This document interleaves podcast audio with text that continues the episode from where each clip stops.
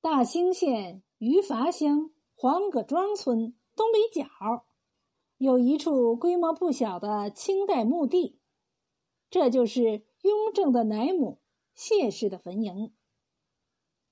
当年老辈人还记得，坟前有石砌的神鹿，中有石桥，两旁有功德碑，成对的石人、石马和大理石华表，还有一座。气势雄伟的四柱七楼石牌坊，和一座雕刻精细的石庙。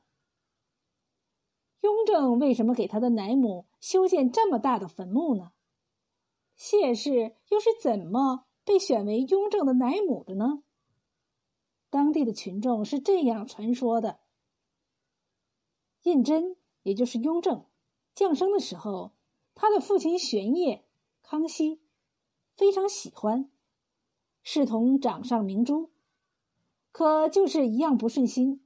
小皇帝没有奶吃，朝中派人在京城找了多少的奶母去试奶，小皇帝又哭又闹，就是不爱吃。康熙又降旨：凡文武大臣及贝子、贝勒当中有刚刚分娩、正在哺乳期间的福晋。夫人们都来试奶，结果仍然是一个也没有选中。小皇帝还是又哭又闹，一刻也不安宁。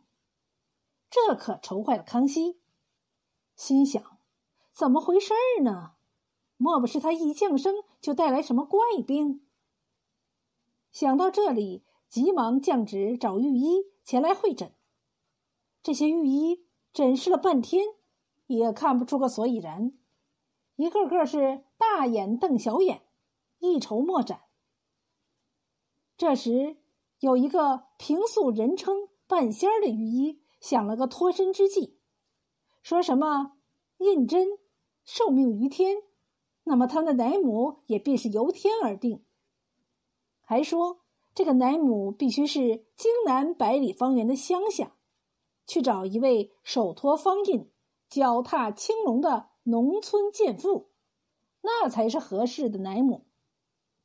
康熙听说后，赶紧降旨，限期京南大兴、宛平、固安县派人四处查访，寻找这位手托方印、脚踏青龙的奶母。这可愁坏了这几个县的县太爷。也是事有凑巧，这天傍晚。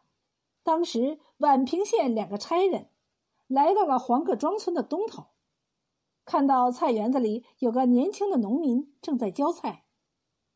这时候，从村边走过来一个少妇，身体健壮，面色红润，胸部丰满，两乳高耸，颠颠微微。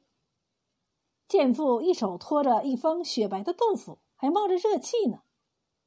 她走到园边。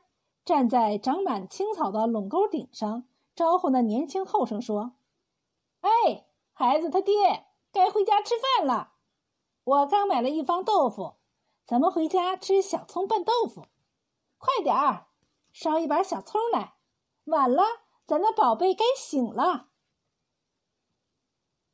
两位差人见此情景，你看看我，我看看你，心领神会，暗中大喜。